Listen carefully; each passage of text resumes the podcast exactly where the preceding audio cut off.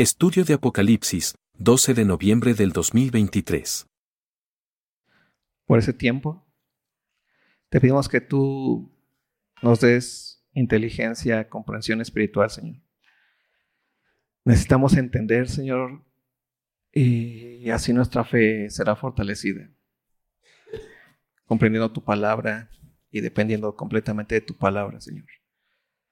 Ayúdanos, ayuda a esta tu iglesia.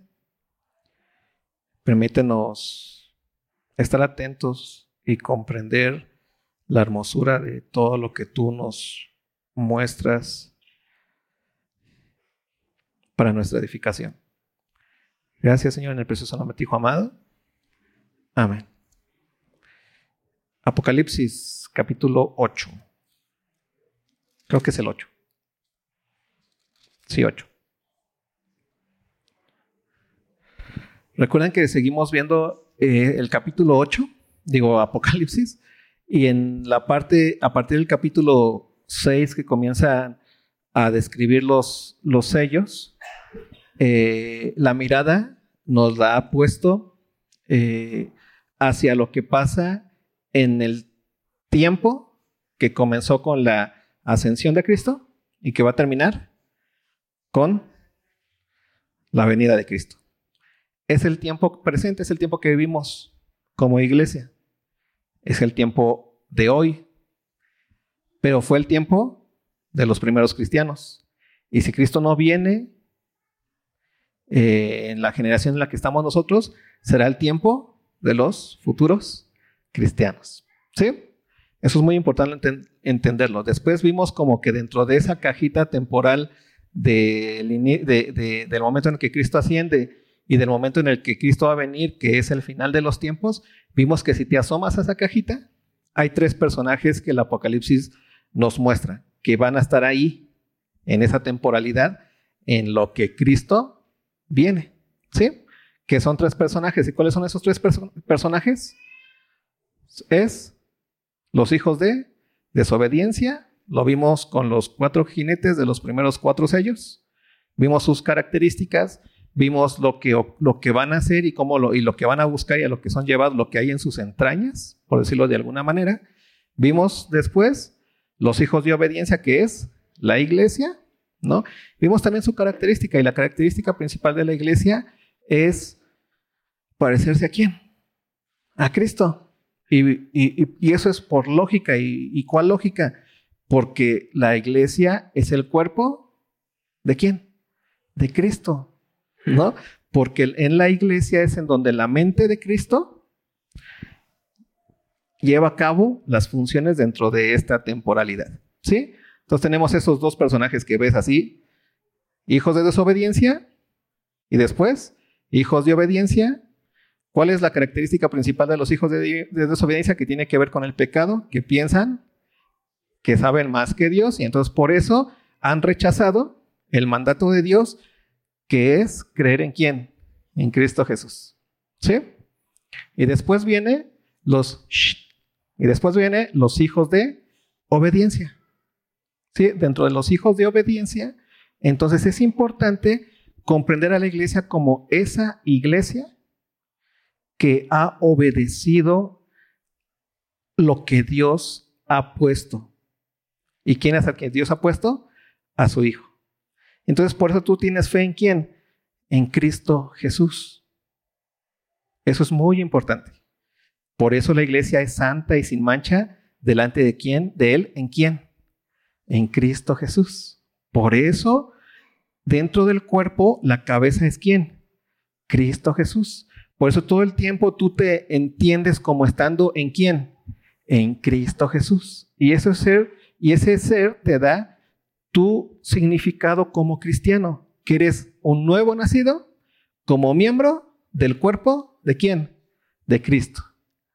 ¿Y por qué tenemos ese nuevo nacimiento? Porque Cristo resucitó. ¿Queda claro ese, ese punto? Los primeros dos personajes. El primer personaje, que es los hijos de desobediencia, tiene su razón de ser en que hacen pecado. ¿Por qué hacen pecado? Pues porque no obedecen a la fe, ¿no? Porque piensan que saben más que Dios.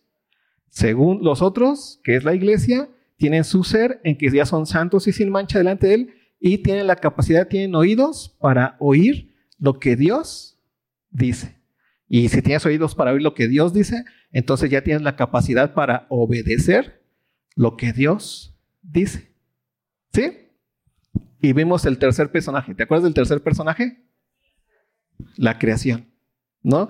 Esta creación que en donde se encuentran los hijos de desobediencia y los hijos de obediencia, en donde pasan cosas, pero esta creación le enseña tanto a los hijos de desobediencia como a los hijos de obediencia que el tiempo está cerca, que esta creación, aunque se ve muy permanente, aunque el sol sale y se pone y vuelve a salir y se vuelve a poner, y aunque las estrellas se ven muy fijas ahí arriba, lo que nos está tratando de hacer ver eh, el Apocalipsis es que eso que nos parece tan seguro, tan firme, tiene los días contados. Y cada vez, y de un momento va a ser que transformado. ¿Sí? No es lo más seguro que hay ni lo más firme que hay. Y eso que el ser humano toma como su guarida, que es el mundo, Y toma como aquello que lo sustenta, pues porque comemos cosas que provienen de la creación. Y nos vestimos con cosas que provienen de la creación y nuestras cositas y nuestras casitas están hechas por cosas que provienen de dónde? De la creación y pensamos que esa es nuestra guarida más perfecta. El cristiano ha entendido que en este mundo, ¿no? En esta creación no tiene su habitación y por eso camina como peregrino y extranjero en este mundo. Eh, los hijos de desobediencia piensan que este mundo es su todo, ¿no? Y que aquí se trata y aquí y ahora todo debe de ocurrir y todo va a pasar y no hay más allá. O que la naturaleza es eterna. ¿Sí has escuchado eso? Y siempre va a ser lo mismo y ha sido así de 20 mil millones de años antes, ¿no? Y será así 20 mil millones de años después y nunca cambiará. Pero no. ¿A nosotros qué nos enseña el Apocalipsis? Que esto se va a acabar. Y ahora estamos en este mundo. Y cuando ocurren cosas dentro de este mundo, en donde los hijos de desobediencia están y donde los hijos de obediencia están, todo el tiempo está en conflicto. Los hijos de desobediencia dentro de este mundo y nosotros hijos de obediencia, pues estamos dentro de este mundo que si viviéramos en un lugar en donde hay guerra, ¿qué pasaría con nosotros? ¿Seríamos inmunes a la, guerra? ¿Qué pasaría? También, si, nos, cae una bomba, nos pega también a quienes? A, a, la iglesia también le pega. Si la economía se colapsa, dentro de la nación, ¿no? ¿qué va a pasar con nosotros? ¿Qué? A la iglesia también le va a afectar. Si tú sales allá afuera y te encuentras a alguien que quiere eh, robar porque piensa que es la forma mejor de vivir y te roba, ¿A poco alguna vez te han robado? Espero que no. A mí, yo soy cliente frecuente. Y entonces, pero eso me pasa por pensar que todos los lugares son mi barrio, ¿no? pues aquí no pasa nada. Y ya después, cuando pase, ah, sí pasaba.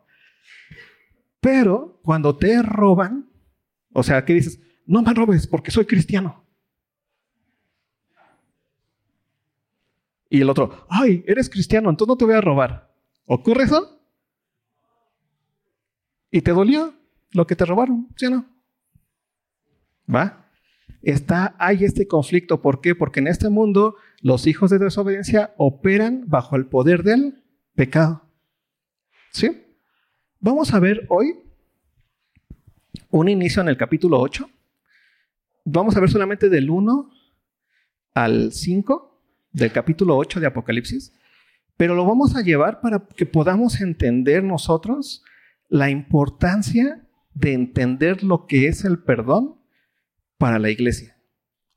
Porque tú vives todo el tiempo bajo bajo el conflicto de la amenaza del otro.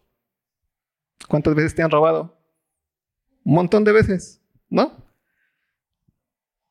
¿Y qué dices? Ya los perdoné. ¿Los has perdonado? ¿O aún sigues odiando a Peña Nieto por el Fobaproa? Ah, no, ese no fue el Peña Nieto, ¿ah? ¿Quién fue? ¿Salinas? Cedillo, Cedillo. ¿Sigues odiando a Cedillo por el Fobaproa y esas cosas? O a lo mejor sí, o no sabes, ¿no?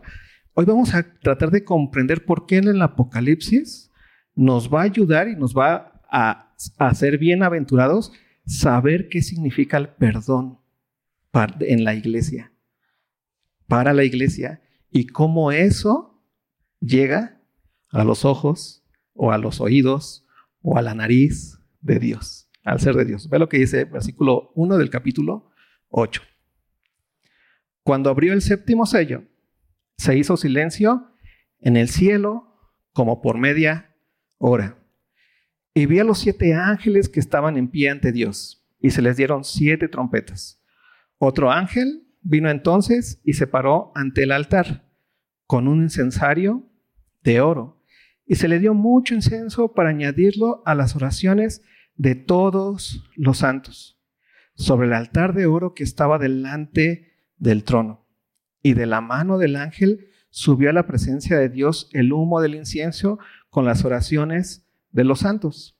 Y el ángel tomó el incensario y lo llevó, llenó del fuego del altar y lo arrojó a la tierra y hubo truenos y voces y relámpagos y un gran terremoto. Hemos visto que la esencia de la iglesia es parecerse a quién? A Cristo. Pero Cristo en este mundo, ¿qué hizo? ¿O qué ocurrió con Cristo? Lo crucificaron, ¿no? Llevó y cargó el pecado de quién? De todos nosotros. Cuando tú dices que quieres parecerte a Cristo, estás hablando de que te quieres parecer a alguien que le fue negado todo lo que el mundo ofrece y además que fue de la clase más baja en ese momento. ¿no? Filipenses 2 lo, enseña perfectamente. Siendo en forma de Dios, ¿qué hizo Jesús? No estimó al ser igual a Dios como cosa que aferrarse, sino que se despojó a sí mismo, tomó forma de qué? De siervo. Y estando en la condición de siervo, ¿qué hizo? Tomó forma de esclavo y después se humilló. ¿Hasta dónde? Hasta la muerte y muerte de cruz. Estás hablando de que te quieres parecer a un, a un hombre, ¿no? Que no va en su vida hacia el ascenso, sino va en su vida hacia dónde? Hacia el descenso. Y esa es la característica principal del cristiano y de la iglesia. Y, y, es bien raro decirlo en, la época en donde la superación es tan importante aún para la iglesia. ¿no? Pero la, vida del cristiano es una vida que se va a parecer en el sufrimiento a Cristo. Y entonces tenemos a un Cristo que en el Getsemaní estaba orando a quién? Al Padre, ¿te acuerdas? Y le decía, Señor, si, pase, si, si es posible que pase de mí esta copa. Estaba orando él a quién? Al Padre. ¿Qué le estaba pidiendo Jesús a su Padre? voy a, voy a pasar por una situación que no es eh, bonita, que ni siquiera se va a parecer a eso que viste en la película de La Pasión de Cristo, aunque muchos salían desmayados y qué feo y qué cosas ponen allí. ¿Sabes qué? Jesús sabía perfectamente no solamente que iba a ser atravesado en su cuerpo, y, y tú lo puedes constatar. O sea, si quieres, ahorita traigo un cuchillo y te hago una, o cuántos se atreven, les hago una rajada, ¿no? Y me dices si te duele o no te duele. O haz tú lo tú con la hojita, que estás aquí. Pero el tema es, Jesús sabía que lo que venía delante de él era un momento completo de sufrimiento. Y lo que hace es mentalizarse no. Es orar a quién? al Padre. Pero ¿qué oró al Padre? Que pase de mí esta copa y que terminó diciendo, pero no se haga mi voluntad, sino la tuya. ¿Y cuál fue la voluntad del Padre? ¿Cuál fue? ¿Cómo terminó Cristo? ¿Y por qué lo hizo? ¿Y eso qué trajo para nosotros? Salvación y vida eterna. Y fue y trajo salvación y vida eterna para ti, no para que seas exitoso en el mundo, sino para que tengas el poder de ser como Él. Eso es el sentido de la iglesia. ¿Sí? Pero entonces en esta iglesia estamos sufriendo, en esta iglesia o en este mundo padecemos cosas, sufrimos cosas. Y lo primero que haces cuando estás padeciendo cosas o sufriendo cosas, ¿qué es? Como, como hijo de Dios. ¿Oras? ¿Nunca has dicho, Señor, ayúdame en algo? ¿Por qué? ¿Por qué oras? Porque sabes que Él, ¿qué va a hacer? Él puede. ¿Sí? ¿Oras a Dios o no oras a Dios? O ya eres de los cristianos que ya no necesitan orar a Dios porque Dios ya sabe todo lo que le voy a pedir y para qué gasto saliva. ¿No? De ni me lo va a dar. O si me lo va a dar, ya es destino y voluntad. Ya no oro. Vamos, para que podamos entender esta parte, vamos a Lucas 11.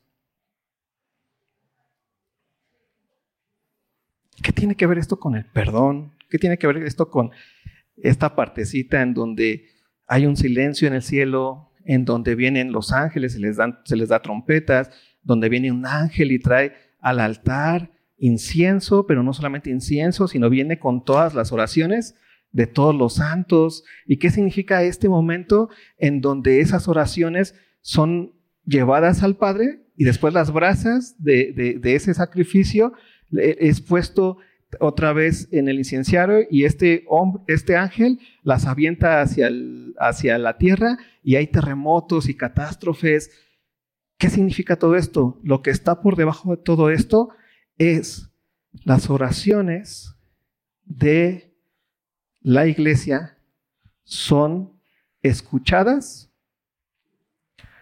para llevar a cabo la justicia verdadera. La justicia verdadera se va a llevar a cabo hasta que Cristo lleve a cabo el juicio final. ¿Sí? Las veces que a ti, bueno, ya me estoy adelantando, Juan, Lucas 11. Lucas 11. ¿Dije Juan? Si dije Juan, me equivoqué. Perdónenme, Lucas 11.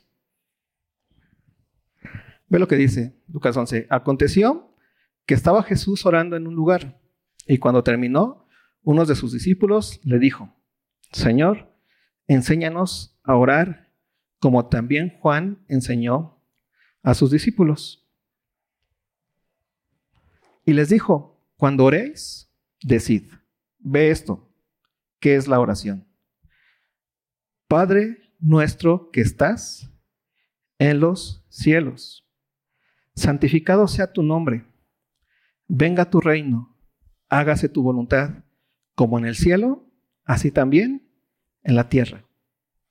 El pan nuestro de cada día, dánoslo hoy y perdónanos nuestros pecados porque también nosotros perdonamos a todos los que nos deben. Y no nos metas en tentación, mas líbranos del mal. Esta oración es la oración que estructura todo lo que la iglesia quiere.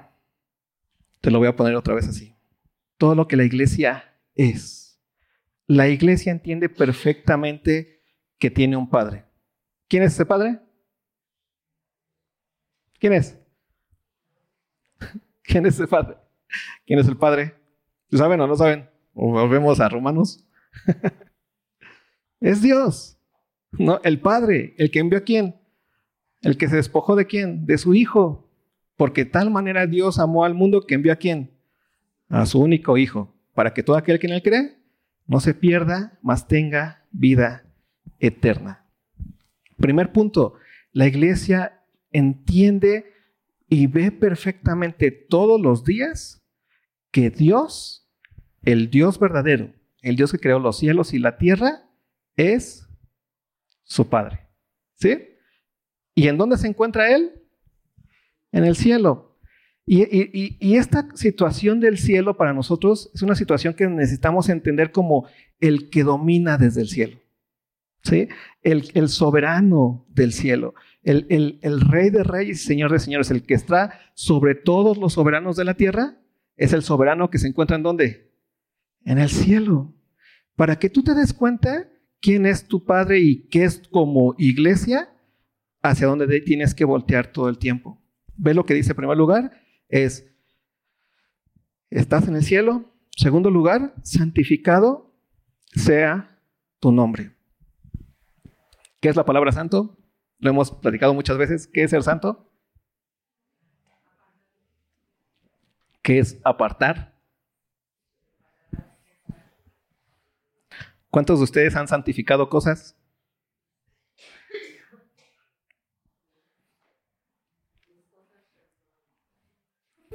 Y dentro de tus cosas personales santificas cosas porque simplemente tienen un sentido o un, significado, un simbolismo mayor, ¿no? No toques ese sartén, porque ese sartén era de quién? De mi abuelita.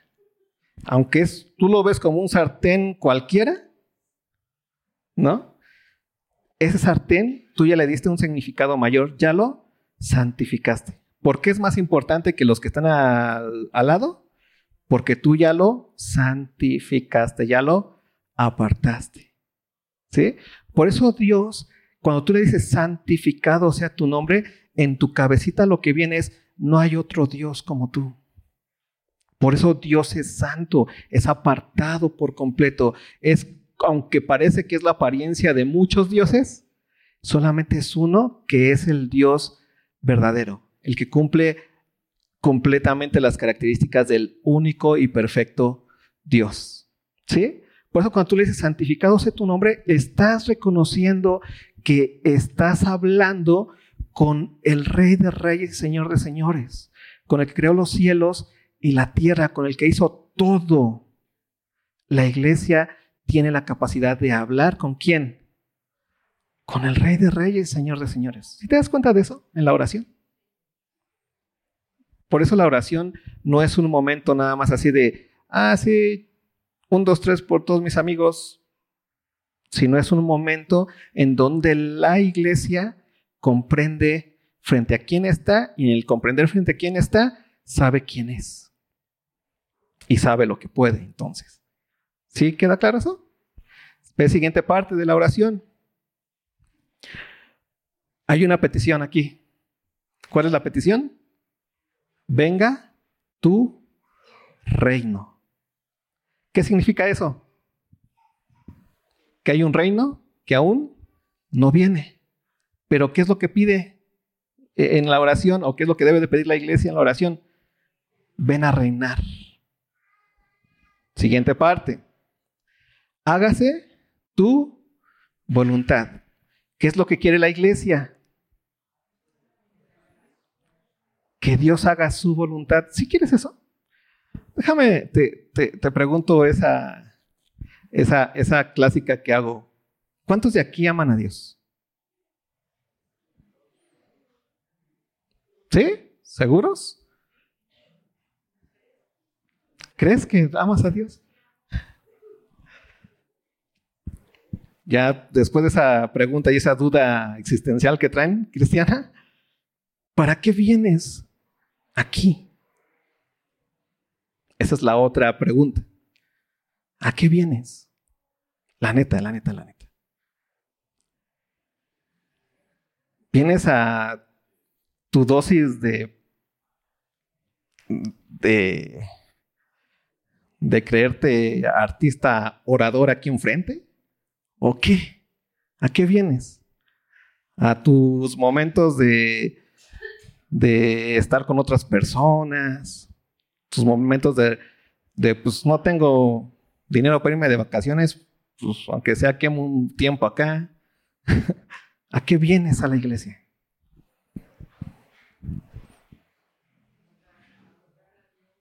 ¿A qué?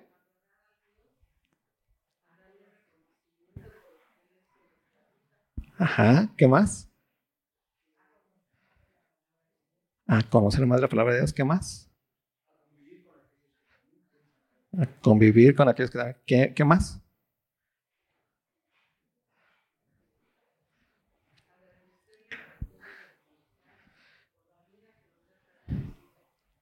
¿Y por qué en una iglesia cristiana?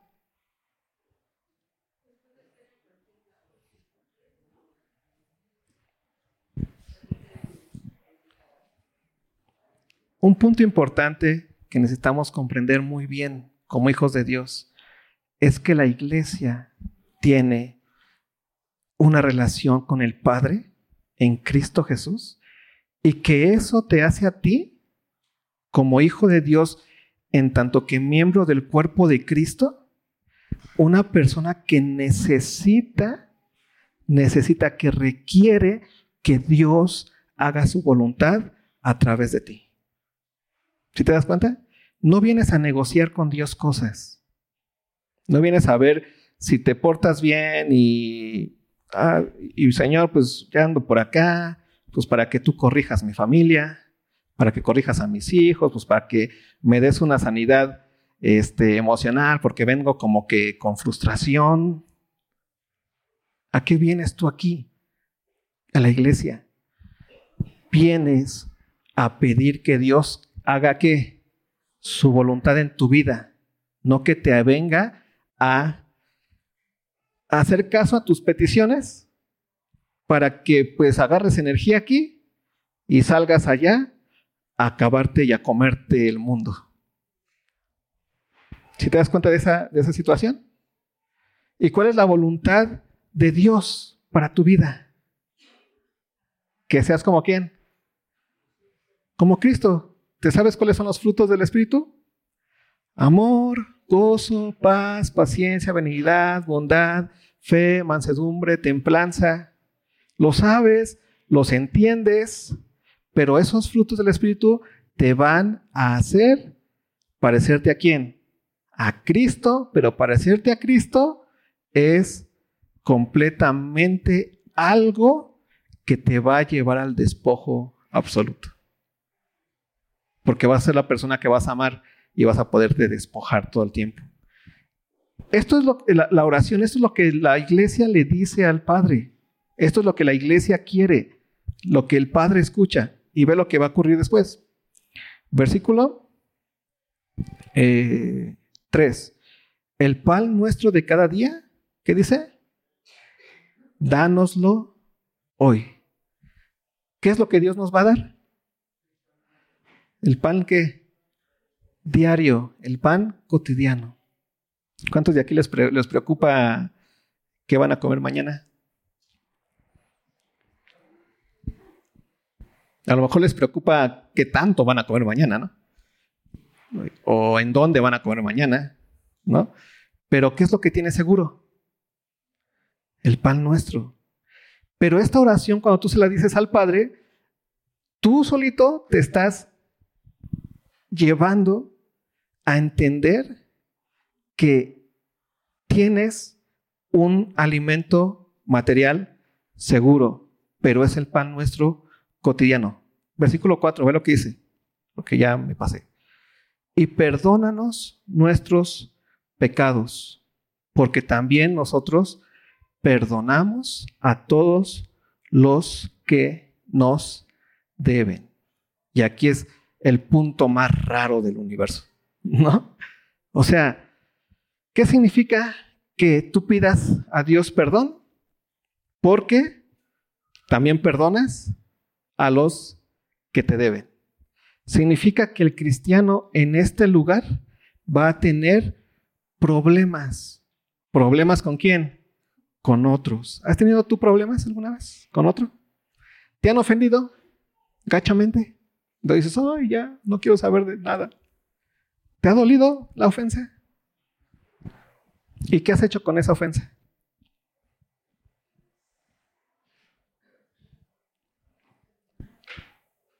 ¿La mandas al olvido, en donde el tiempo es el rey? ¿O a dónde la pones? En el perdón. Una de las cosas más importantes y más increíbles dentro de la iglesia es que la iglesia tiene, por razón de ser, que ha sido perdonada por quién? Por la sangre de Cristo. Perdonar es un dar completo. Es de viene la palabra perdonare, donación, eso que le gusta a Toñito las latinadas, ¿no? Pero es, es un donar, es un dar completo. Ese es el perdón. Es un me lo quitó, entonces yo qué hago? Pues se lo doy. Es su regalo. ¿Me hizo daño? Porque me lo quitó. Piensa en cualquier cosa, pero usa esa, esa, esa, esa, esa lógica.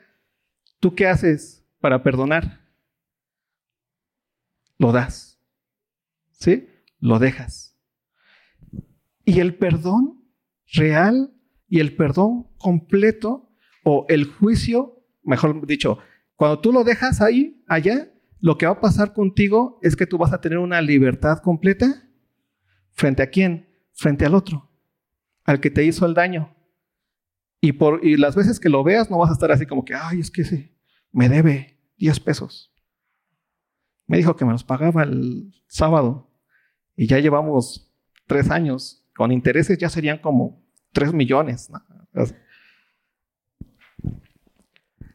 Quitó tu perdón la, el daño que te causó. La respuesta es no. En tu alcancía siempre van a faltar 10 pesitos. ¿Hasta cuándo te vas o hasta cuándo va a ocurrir que ese perdón se va a hacer real? Hasta el momento en el que Dios juzga. Hay una situación con la cuestión del perdón que a veces nos cuesta mucho trabajo entender. Vamos otra vez a Apocalipsis.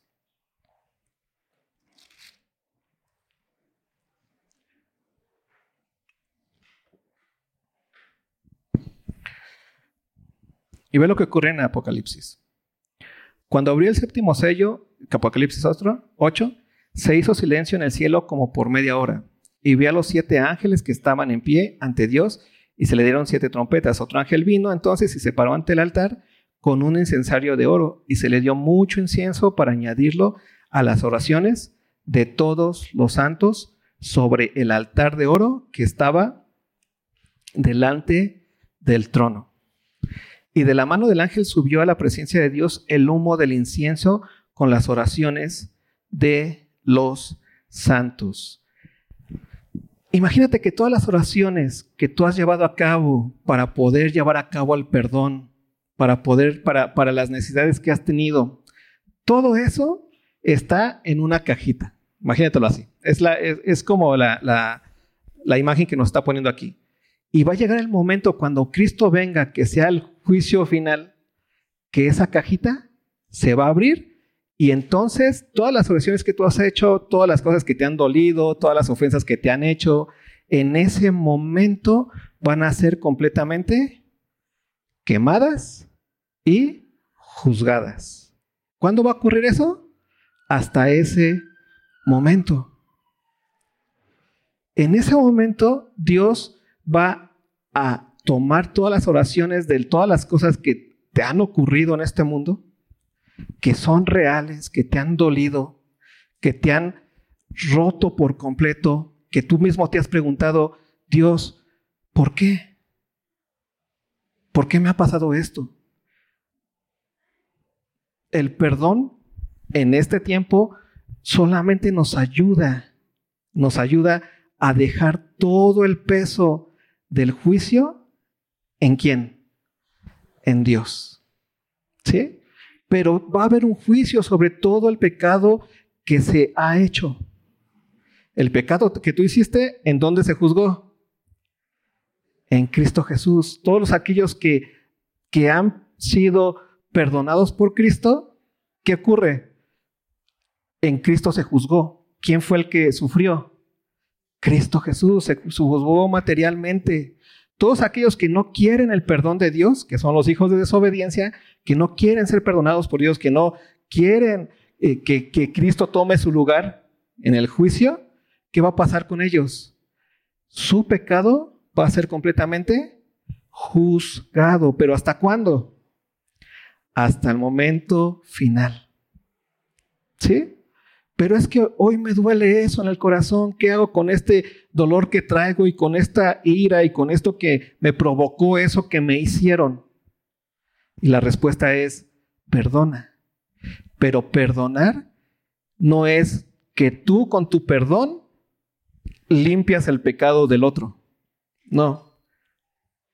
Tú con tu perdón dejas libre eso para que Dios lo juzgue. Por eso la Biblia todo, todo el tiempo dice, no tomes venganza.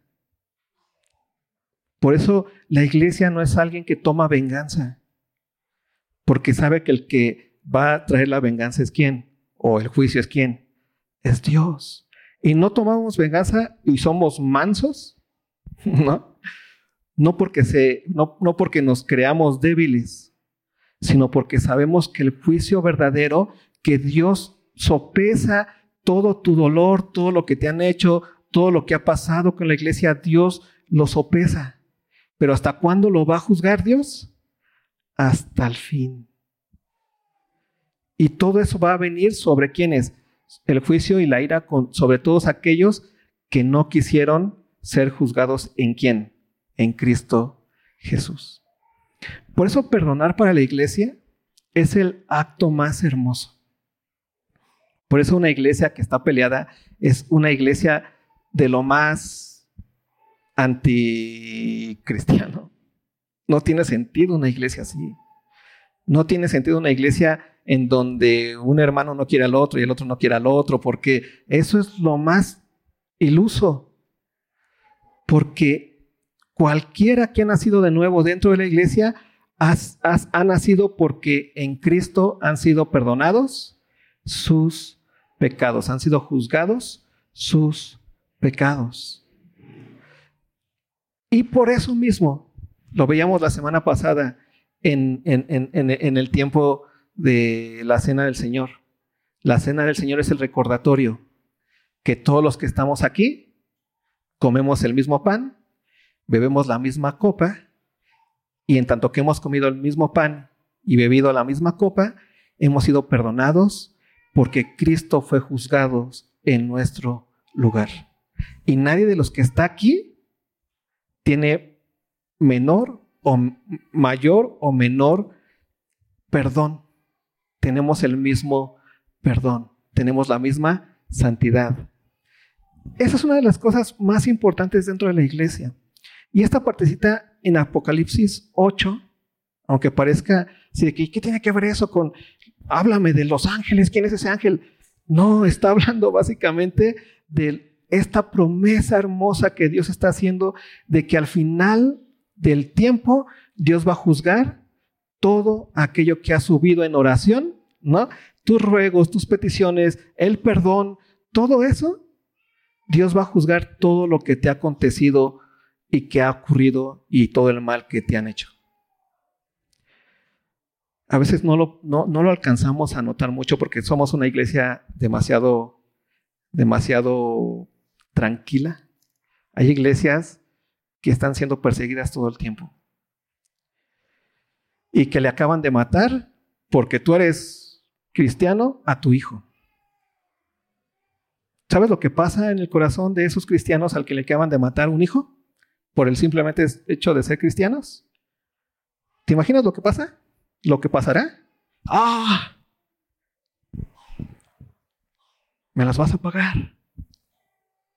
¿Te imaginas? ¿O tú qué haces cuando alguien te golpea?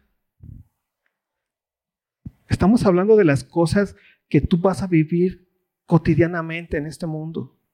El perdón es algo que tú necesitas comprender muy bien. ¿Por qué? Porque el mundo es hostil a la iglesia. Y, y allá afuera vas a encontrar un chorro de situaciones en las cuales te van a causar dolor e injusticia. Y tú como hijo de Dios necesitas, necesitas saber cómo caminar en ese dolor y en esa injusticia. Necesitas ser esa luz que perdona porque ha sido perdonado. Pero perdonas no porque en ese momento tú ya eh, eh, porque borras esa maldad. No, para Dios eso va a ser juzgado. ¿Cuándo? Al fin de los tiempos.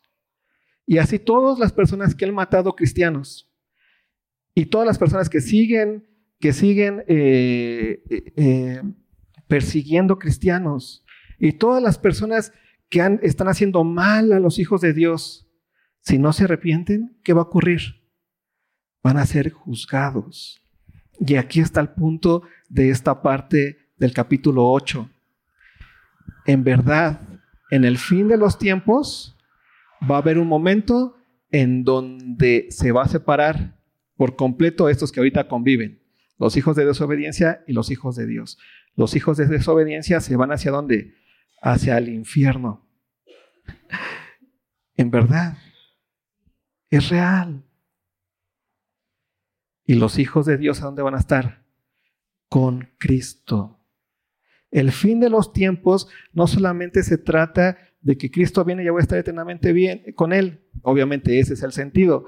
Pero también va a traer juicio absoluto y completo por todo el pecado que ha ocurrido.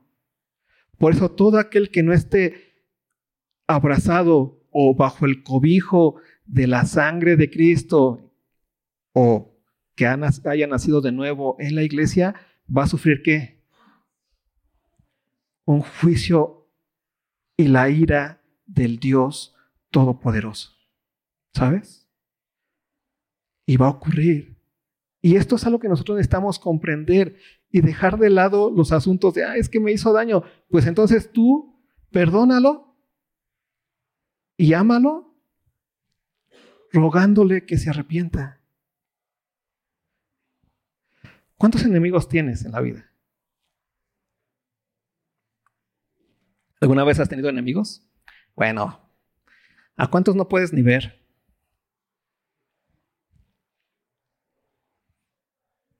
No, no, no tienen que ser cristianos, que no son cristianos. Pero dicen, no, ese eh, me da, no sé, verlo. Y que no sea Andrés Manuel López Obrador, ¿no? es que vi tu carita no, el cristiano por eso puede amar a su enemigo. ¿Cómo amas a tu enemigo? Perdonándolo en primer lugar, porque eso es necesario, eso es algo natural en ti. Lo perdonas, lo dejas al último, pero también le, le llevas a cabo amor rogándole que se arrepienta. Por eso tú puedes tener una relación con tu enemigo. Esto es lo más loco del mundo.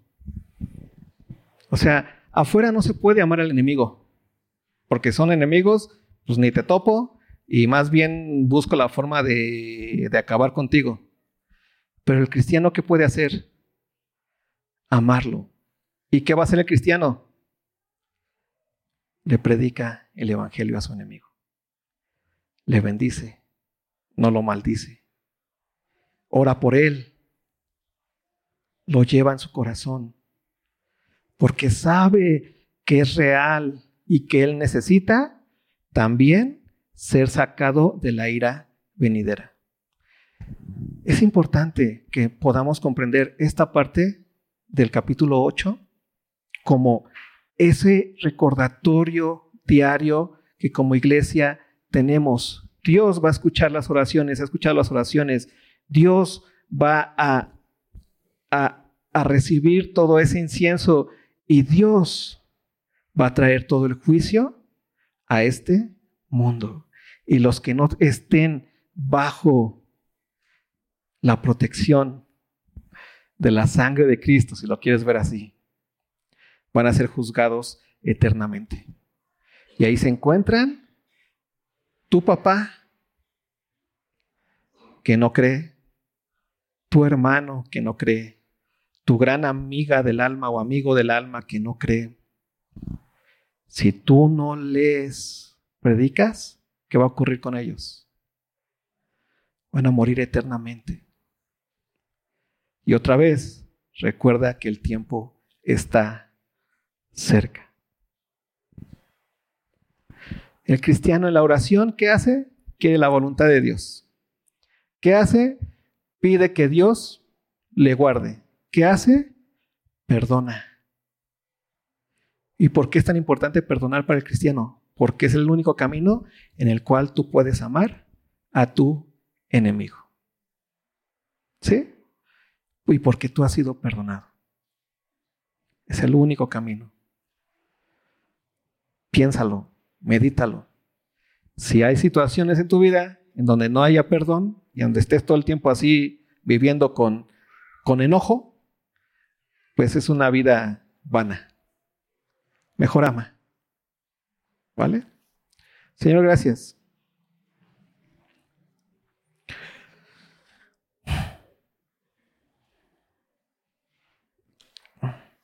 Y, te pedimos que nos que nos ayudes a comprender lo fundamental. Esto que tantas veces parece que se repite y, que ya sabemos. Que se muestre como, como lo real para nosotros, tan palpable como en este texto del capítulo 8. Que podamos recordar que tú en algún momento vas a juzgar todo el mal, Señor. Que tú en algún momento tu ira la vas a derramar por completo. Que para nosotros va a ser bendición el verte venir, pero para otros que no te conocen va a ser una maldición, Señor. Y Dios, ayúdanos a no perder tiempo con nuestros enojos y nuestras frustraciones, con estar no perdonando a los que nos ofenden. Dios, ayúdanos a ser personas que amamos a nuestros enemigos, Dios. Desde aquel que se metió en la fila de del, del carro, Señor, y que se mete a fuerza y que nosotros podamos, Señor, mirarlo y amarlo. No por debilidad, sino porque sabemos que tú vienes pronto, Dios. Ayúdanos, Dios, a comprender la importancia del perdonar y de cómo esta iglesia perdona los unos a los otros y es capaz entonces de perdonar al enemigo, Dios. Gracias, en precioso nombre Hijo amado. Amén.